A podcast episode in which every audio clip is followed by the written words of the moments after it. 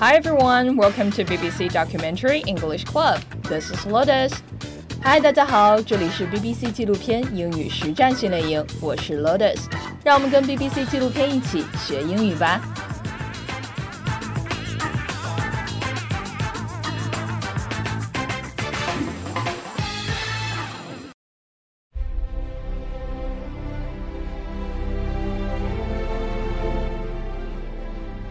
Today, we're going to talk about an animal which has strong family values penguins. First of all, they're so cute. They live in groups called colonies. When it comes time for breeding, they come ashore and form larger colonies. 过去我喜欢企鹅，是因为它们憨态可掬的样子实在是太可爱了。看完纪录片以后，我对企鹅有了一个全新的认知。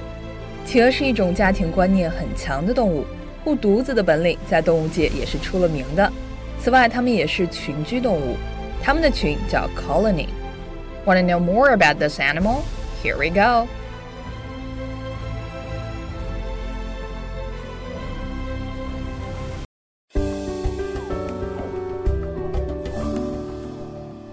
Today we have eight new words in this part.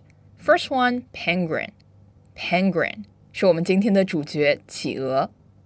Second word, exploit. Exploit, which means to use something in a way that helps you. 指利用开发. Next, extreme. Extreme, very large in amount or degree. 指极度的、极端的. Next, Antarctic. The stress is on the second syllable, Antarctic. 这个单词做形容词呢，表示南极的。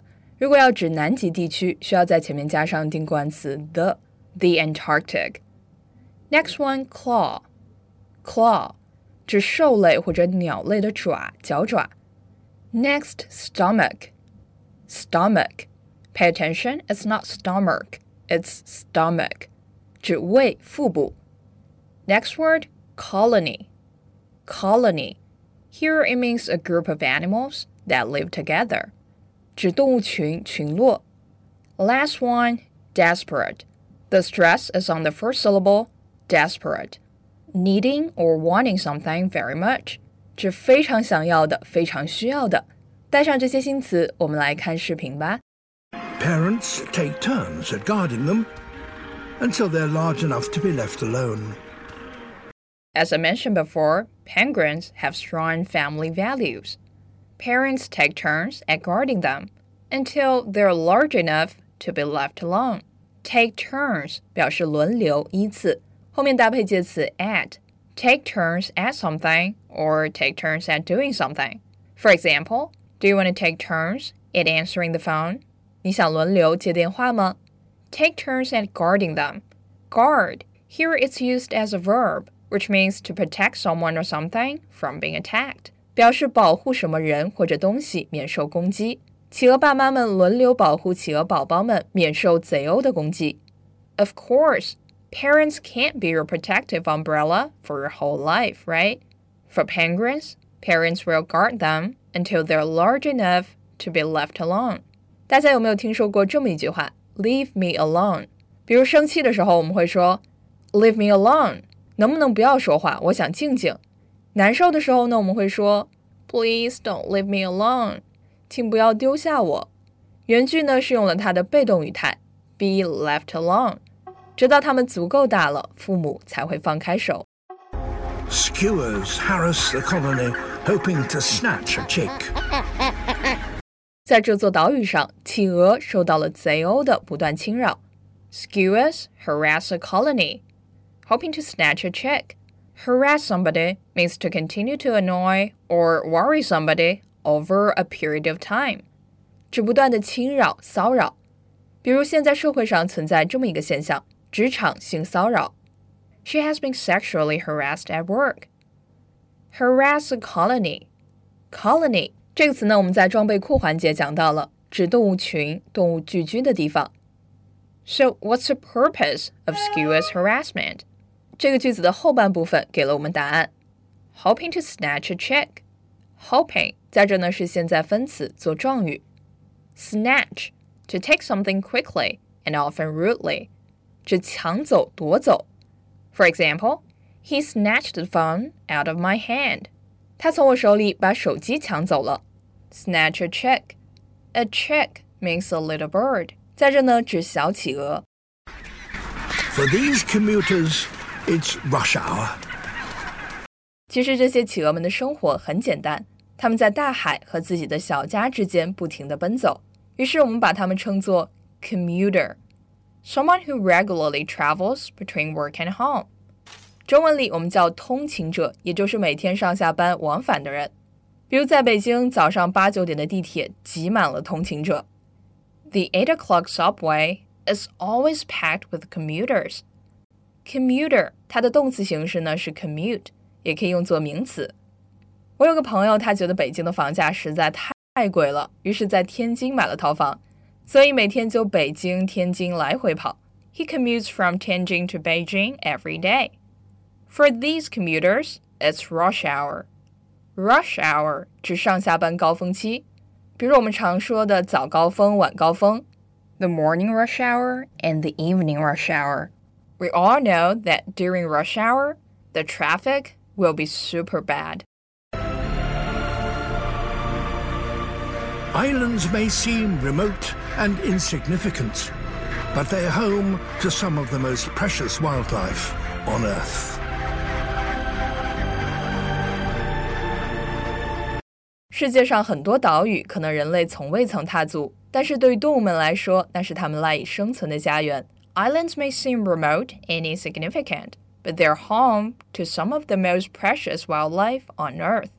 Remote and insignificant Remote，我们在第一节课中学习过，表示偏远的，like remote island、remote village, etc. Insignificant 是在 significant 前面加上了前缀 in，意思呢刚好相反。Significant means large or important enough to have an effect or to be noticed. So insignificant means small or not noticeable, and therefore not considered important. 指无足轻重的、不重要的。For example, money is not almighty. Compared with love and health, it's insignificant. Do you agree? Those islands may seem remote and insignificant for us, but they're home to some of the most precious wildlife on Earth. 这里采用了最高级形式，the most precious wildlife. Precious, the stress is on the first syllable, precious similar to the word valuable，指珍贵的、宝贵的。比如什么东西是珍贵的呢？Time is precious, memory is precious, some gifts are precious, and you are so precious to me。不知道这算不算是土味情话呢？Okay, back to our sentence. The most precious wildlife. Wildlife，我们在之前的课程里学习过，指野生动植物。对于他们而言，这些岛就是他们的家。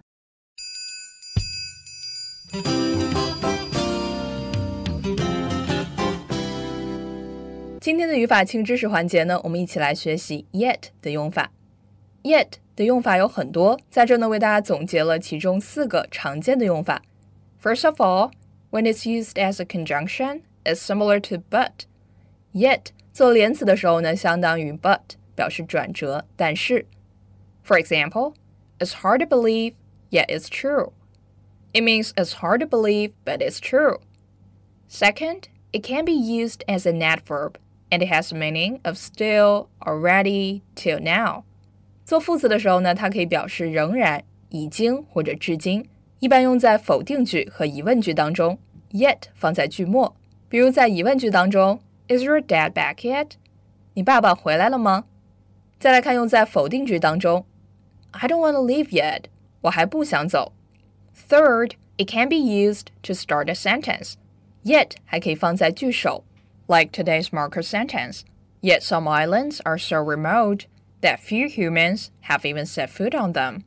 但是，一些岛屿太偏远了，以至于几乎没有人类踏足。Yet 放在句首，其实也表示转折。比方说，Yet it's a job that I need。这句话可能出现在什么样的语境当中呢？Maybe the pay isn't good, or it has a long commute.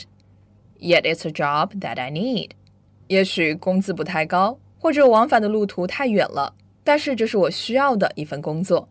Last but not least, yet is often used in the perfect tense. Yet 经常用在完成时当中。For example, has he come yet? 他已经来了吗？No, not yet. 不，还没有。大家记住了吗？Today's documentary brought us to the Antarctic. 可能很多人对南极没有什么太多的了解，只知道在北极对面嘛。这也是为什么北极是 Arctic，南极是 Antarctic。 今天呢，我们就为大家刨到了1986年全国硕士研究生入学统一考试的英语试题，其中的阅读理解就是专门考察南极的相关知识。原文是：The Antarctic is a continent almost as large as Europe and Australia combined, centered roughly on the South Pole and surrounded by the most unobstructed water areas of the world the Atlantic, Pacific, and Indian Oceans. 南极地区是一块大陆，continent 大陆，大小呢跟欧洲和澳大利亚合起来差不多大。Roughly 指大致，大致以南极点为中心。Surrounded by 被什么环绕着，也就是指它周围的环境。the most unobstructed water areas of the world. Unobstructed 是在 obstructed 前面加上了前缀 on，表达相反的含义， 指畅通无阻的、没有阻碍的。所以南极的周围呢是世界上最无障碍的水域，包括 the Atlantic 大西洋、Pacific 太平洋 and Indian Oceans 和印度洋。我们来看针对这段文字设计的这道题。the Antarctica is bordered by the Antarctica means the continent around the South Pole. 那南极跟哪些海域挨着呢? I bet you already know the answer, right? The correct answer is D. All three Pacific Ocean, Indian Ocean, and Atlantic Ocean.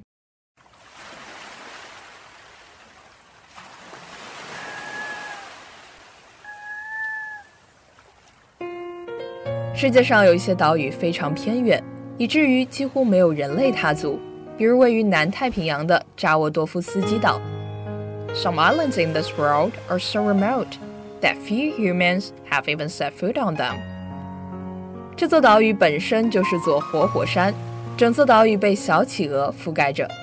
It's itself an active volcano covered in chicks。企鹅的家庭观念非常强。父母会轮流守护幼崽，给他们喂食，直到他们成长到足以独立生活。Penguins have strong family values. Parents take turns at guarding them, feeding them, until they're large enough to be left alone.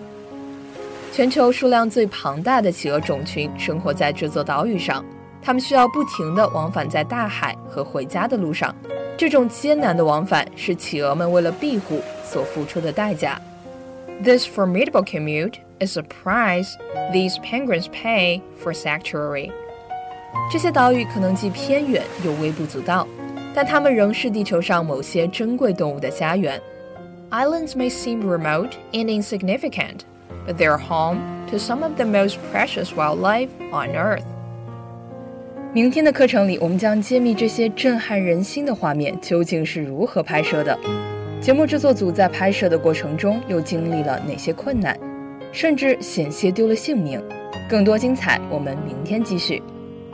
Alright, that's it for today. Thanks for listening, and this is Lotus. I'll see you next time. Bye.